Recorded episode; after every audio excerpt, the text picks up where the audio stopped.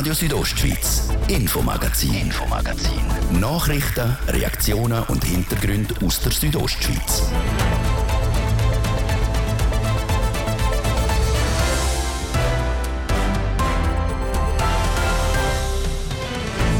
Das lästige Abkratzen vor Autobahnvignetten jedes Jahr hat ein Ende. Es gibt nämlich eine Alternative zur Vignetten als Kleber. Denn der Kanton Graubünden lässt seit zwei Jahren mehr Hunderassen für den Herdenschutz zu als vom Bund anerkannt. Will? Die Praxis im Kanton Graubünden war schon weiter. Wir haben mehrere verschiedene Herdenschutzhunderassen im Einsatz und die haben wir nicht ausschließen. Ein spezieller Weg, der offenbar Früchte trägt und vom Fachkräftemangel bis hin zur Ausbildung. Diese Woche gehen wir im Rahmen von einer Wochenserie auf den Beruf vom Lokführer oder vor Lokführerin ein. Heute steht einer im Fokus, der schon seit 30 Jahren Lokführer bei der Rettischen Bahn ist. Das haben ein bisschen meine Eltern verbockt. Die haben mir zum fünften Geburtstag eine Märklin-Eisenbahn gepostet sagt der Martin Koch, was ihn an seinem Beruf auch heute noch so fasziniert. Das ist das Infomagazin bei Radio Südostschweiz. Im Studio ist Seraina Zinsli. Einen guten Abend. Welche Autofahrerinnen und Autofahrer kennen es nicht? Der Moment, wenn man Anfang des Jahres mit Ach und Krach probiert, die alte Autobahnvignette von der Scheibe zu kratzen. Für die, die sich das nicht mehr antun wollen, gibt es jetzt eine Alternative. Ab dem neuen Jahr kann man die Autobahnvignette nicht nur als Kleber, sondern neu auch digital haben. Zu kaufen gibt es die digitale Autobahnvignetten ab Mora. Andrea Sabadi. Seit Mitte Juni ist bekannt, ab dem 1. August kann man die Autobahnvignette auch digital kaufen. Mal hat der Bundesrat das Go für die sogenannte E-Vignette gegeben. Anders als bei herkömmlichen Autobahnvignetten, wo man an die Scheibe klebt, ist die E-Vignette an die Nummer vom Fahrzeug gebunden. Das bringt mehrere Vorteile, wie Tabea Rüdin sagt. Sie ist Mediensprecherin vom Bundesamt für Zoll- und Grenzsicherheit. Wenn man ein Fahrzeug hat mit Wechselschildern, dann braucht es nur noch eine E-Vignette. Wenn man einen Bruch hat von der Windschutzscheibe oder ein neues Auto mit gleicher Nummer, dann braucht es neu keine neue Vignette mehr. Sie sind auch gleich lang gültig und kosten gleich viel, also die 40 Franken. Die Entscheidung liegt bei jedem selber, ob man eine digitale oder weiterhin die Vignette zum Scheiben kleben möchte. Eine Vignette zum Kleben in eine digitale umwandeln geht aber nicht. Dass Autofahrerinnen und Autofahrer die Vignette neu, also auch digital haben können, hat auch Auswirkungen auf die Arbeit der Polizei, wie Anita Senti sagt. Sie ist Mediensprecherin bei der Kantonspolizei Graubünden. Am Anfang müssen Sie sich sicher daran gewöhnen, dass es die beiden Möglichkeiten gibt. Aber äh, unsere Patrouillen sind sowieso draussen und machen die Kontrolle. Von dem her geht das in einem Zug, wenn sie die Verkehrsüberwachungen machen. Die Polizistinnen und Polizisten werden künftig nicht mehr von Augen aus kontrollieren können, ob ein Auto eine Vignette hat oder nicht. Das ist aber nicht unbedingt ein Nachteil. Was auf den ersten Blick vielleicht noch ein bisschen mehr Aufwand aussieht, weil man jetzt eben zwei Möglichkeiten hat, bietet gleichzeitig auch eine Chance, also einen Vorteil. Wir kommen mit den Fahrzeuglenkern ins Gespräch. Die müssen dann vielleicht einen Moment warten, bis wir im System den Check gemacht haben. Und während dieser Wartezeit können wir dann auch schauen, ob alles in Ordnung ist, ob uns nichts Verdächtiges auffällt, bis dann die Kontrollierten weiterfahren können. Weiterfahren können nur die Verkehrsteilnehmenden, die eine Autobahnvignette haben. Oder bei Kontrollen vor Ort geht eine nachkaufend. Die Patrouille haben jeweils die Vignette zum Kleben dabei, helfen aber auch, wenn jemand E-Vignetten erwerben will.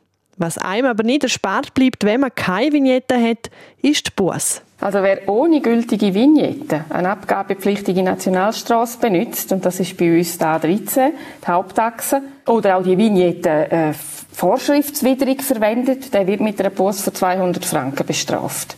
Und wenn man jetzt angenommen auch nicht könnte anhalten, dann wird die Bus per Post nachgeschickt. Die genauen internen Weisungen rund um die E-Vignette kommen laut Anita Senti pünktlich auf den 1. August, damit das Polizeipersonal für künftige Kontrollen bereit ist.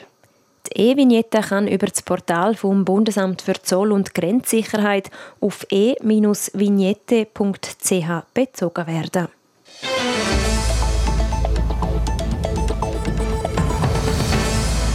Obwohl es im Kanton Graubünden immer mehr Wölfe gibt, hat es im ersten Halbjahr 2023 weniger Risse gegeben. Einer der Gründe könnte der funktionierende Herdenschutz sein. Der Kanton Graubünden hat insbesondere, was die Herdenschutzhunde angeht, einen speziellen Weg eingeschlagen. Und der zeigt offenbar Wirkung. Tis Fritschi. Die Arbeit auf der Alp ist ein Knochenjob und gleichzeitig schwingt zusätzlich bei vielen Alpler und Alplerinnen die Angst um ihre Tiere mit. Mit der Präsenz von mindestens 100 Wölfen im Kanton Graubünden gibt es für sie mit dem Herdenschutz auch noch mal mehr Arbeit. Der Kanton Graubünden geht seit zwei Jahren einen anderen Weg, als der Bund vorgibt, sagt Peter Küchler, Direktor vom Plantenhof. Der Kanton Graubünden hat den Weg nicht gesucht. Herdenschutz in der Finanzierung und Führung ist eigentlich Bundessache. Und wir wären nicht unglücklich, wenn das vom Bund aus gesteuert wäre für die gesamte Schweiz. Der Bund hat dann aber aus zuchttechnischen, wissenschaftlichen Gründen sich auf zwei Rassen beschränkt und äh, die Praxis im Kanton Graubünden ist schon weiter gewesen. Wir haben mehrere verschiedene Herdenschutzhunderassen im Einsatz gehabt und die haben wir nicht ausschließen. Darum sind in Graubünden sechs Hunderassen als Schutzhunde im Einsatz. Schwierigkeiten gibt es darum bei der Finanzierung. Denn der Bund zahlt nur für die zwei Rassen, die sie im Herdenschutz zulassen. Die kantonalen Hunde werden zum Großteil vom Kanton selber finanziert. Das soll aber nur eine Übergangslösung sein. Wir müssen unbedingt zusammenarbeiten, weil die Finanzierung ist weiterhin beim Bund und das soll auch so bleiben. Der Kanton Graubünden leistet jetzt da einen, einen Zwischeneinsatz. Ich hoffe aber, dass es wieder zusammengeführt werden kann. Aber natürlich nur, und das ist die Sicht, die jetzt auch schon da ist, dass man sich nicht auf zwei Hunderassen äh, reduzieren sondern dass man da den Weg muss öffnen für die Leute aussen vor Ort. Nicht nur bei der Finanzierung gibt es Unterschiede, sondern auch bei der Ausbildung und der Prüfung von geeigneten Hunden. Die stemmt der Kanton Graubünden momentan auch selber und das lohnt sich scheinbar. So hat es im ersten Halbjahr 2023 37 Nutztierrisse gegeben. Im gleichen Zeitraum letztes Jahr sind 127 Risse gemeldet worden. Das sind über 70 Prozent weniger umgebrachte Tiere. Der Peter Küchler betont aber, dass es noch zu früh sei, um zu sagen, inwiefern der Herdenschutz konkret dafür verantwortlich ist.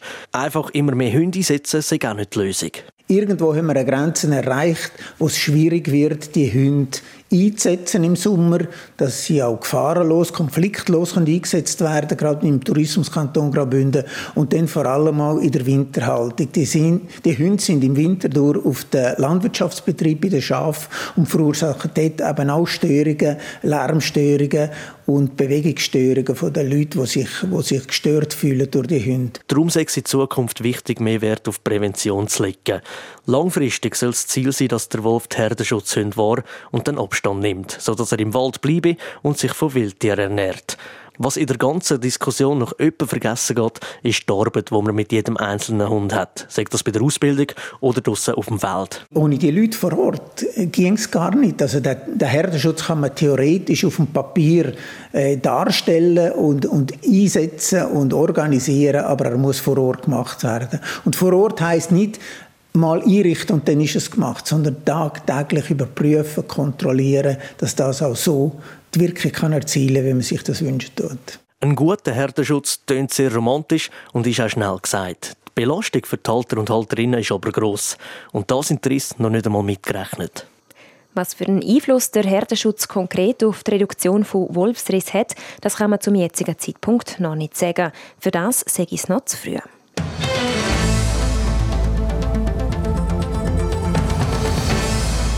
Morgen ist der 1. August, der Schweizer Nationalviertag, wo die Leute gerne mit einem feinen Brunch, Schweizer Fähnchen und vor allem mit Freunden und Familie feiern.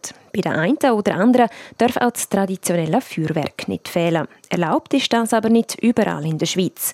Dürfen tut man es dieses Jahr auf jeden Fall im Kanton Glarus. Was dabei zu beachten ist und wie die Situation in Graubünden aussieht, das hören wir im Beitrag von Sarina von Wiesenfloh. Ein farbiges Feuerwerk am dunklen Himmel sieht meistens schön aus und im Kanton Glarus dürfte man morgen das eine oder andere sehen. Das, weil die Waldbrandgefahr nicht mehr erheblich sei, sagt der Maurus Frei, der Kantonsoberförster vom Kanton Glarus. Wir haben ergiebige Niederschläge. Wir sind jetzt bei einer mäßigen Waldbrandgefahr. Das heißt, es gibt eigentlich keinen Grund, um ein Feuerverbot zu erlassen für den 1. August. Aber trotz Erlaubnis für die Feuerwerk gibt es ein paar Sachen zu beachten. Zum Beispiel genug Abstand haben und in der Nähe von Feuerwerk nicht rauchen.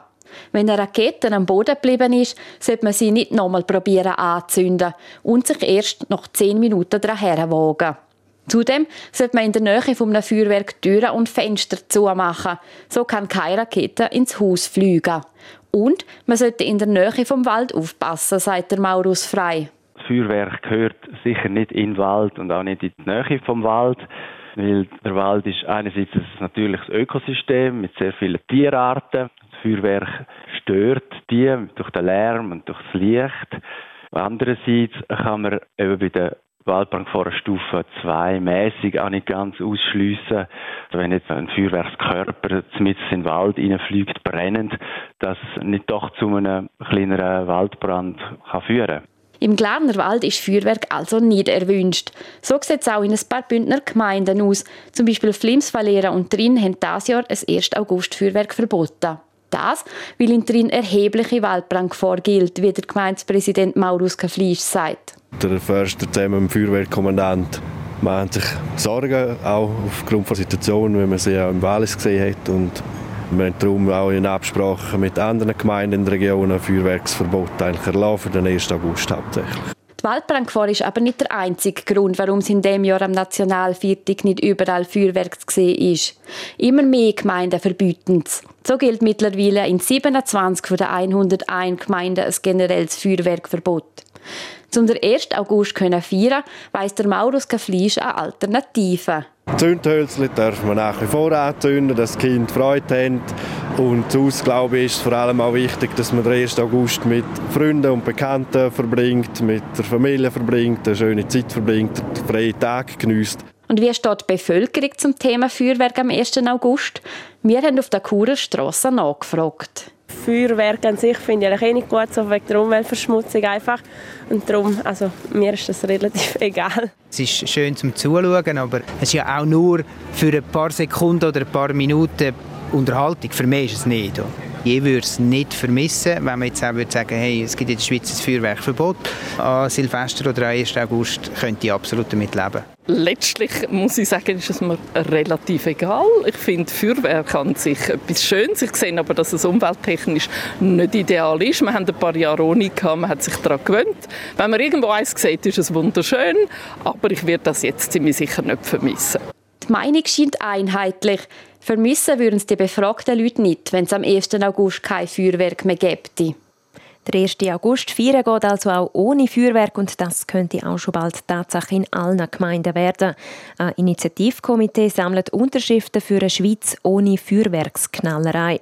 Ob es in eurer Gemeinde schon heute ein Feuerwerkverbot gibt, das könnt ihr auf der jeweiligen Gemeindewebseite nachschauen. Sie gehören zum Kanton Graubünden wie die blau-weißen Tram zum Kanton Zürich.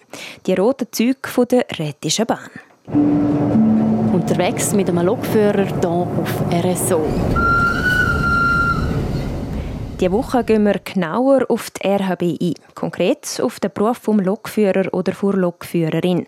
Der Martin Koch ist seit über 30 Jahren RHB-Lokführer. Was ihn an dem Beruf auch heute noch fasziniert, Jasmin Schneider berichtet. In der Loki von einem mehreren Tonnen schweren Zug sitzen und den durch die verschiedensten Landschaften steuern. Das ist der Traum von vielen Kindern. So ist es auch bei Martin Koch. Er ist seit über drei Jahrzehnten Lokführer bei der Rätischen Bahn. Das haben ein bisschen meine Eltern verbockt. Die haben mir zum fünften Geburtstag eine Märklin-Eisenbahn gepostet. Und das erste Kreisli im, im Wohnzimmer mit den Schienen ist relativ gleich zusammengesteckt und in Betrieb genommen. Und dann hat sich das bei mir als Bubentraum herauskristallisiert. Ich wusste irgendetwas mit Eisenbahn oder öffentlichem Verkehr. Ich würde irgendwo gerne dort mein Plätzchen finden. Der Berufswunsch hat sich auch nicht mehr geändert und so hat Martin Koch nach einer vierjährigen mechanischen Lehre und der Rekrutenschule am 1. Januar 1993 seine Ausbildung bei der Rätischen Bahn starten Das erste Modul war gegliedert, dass alle Kollegen, die in dieser Klasse gesessen sind, äh, den gleichen Level bekommen haben. Das zweite war dann nachher die Rangierlokführerausbildung. Da hat man das erste Mal Kontakt mit Fahrzeuge mit Reglement, mit Betriebsvorschriften. Und der dritte Block war dann noch acht Monate Streckenausbildung. Dort ist man dann an einen Lehrmeister zugeteilt worden, wo einem dann das Fahren vertieft auf der Strecke beigebracht hat und einem noch theoretisch begleitet hat, dass man dann am Schluss ähm, Prüfung bestanden hat. Nach der bestandenen Prüfung ist der Martin Koch dann das erste Mal allein auf dem Streckennetz vor RHB unterwegs gewesen. So ganz ohne Ausbildner sei es zwar sehr ruhig und ungewohnt im Führerstand, aber gleich hat er den Moment genossen. Ja, das war eine grandiose Situation für mich. Jeder kann das nachfühlen, der vielleicht über x Jahre auf etwas hingeschafft hat und dann nachher genau dort angekommen ist. Wie ein Velofahrer, der x Kurven auf einen Pass fährt und wenn er zoberst ist, erfüllt einem das mit einem grandiosen Gefühl und man hat es geschafft und man genießt es, wenn man zoberst ist. Ähm, und das ist bei mir auch so gewesen.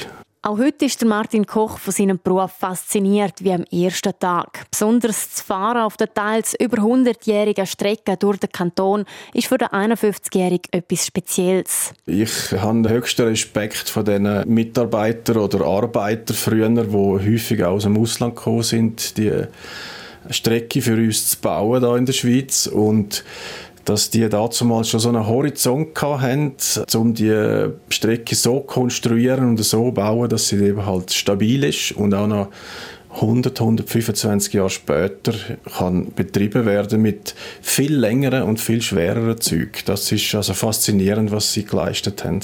Und es gibt eine Strecke, die Martin Koch besonders gut gefällt. Das ist die vom Bernina Express von Chur bis nach Tirano.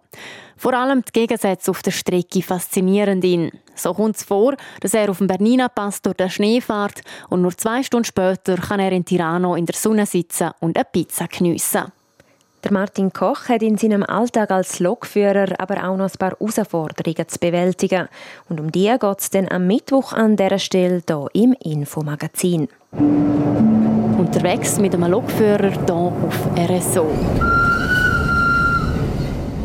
Ja, und das wäre es jetzt auch schon für heute. Das Infomagazin gibt es vom Montag bis Freitag, jeden Abend am Viertel ab 5 Uhr, hier bei Radio Südostschweiz. Auch jederzeit im Internet unter rso.ch zum Nachlesen und auch als Podcast zum Abonnieren. Am Mikrofon war Zeraina Zinsli. Danke fürs Interesse und einen schönen Abend. Radio Südostschweiz, Infomagazin, Infomagazin. Nachrichten, Reaktionen und Hintergründe aus der Südostschweiz.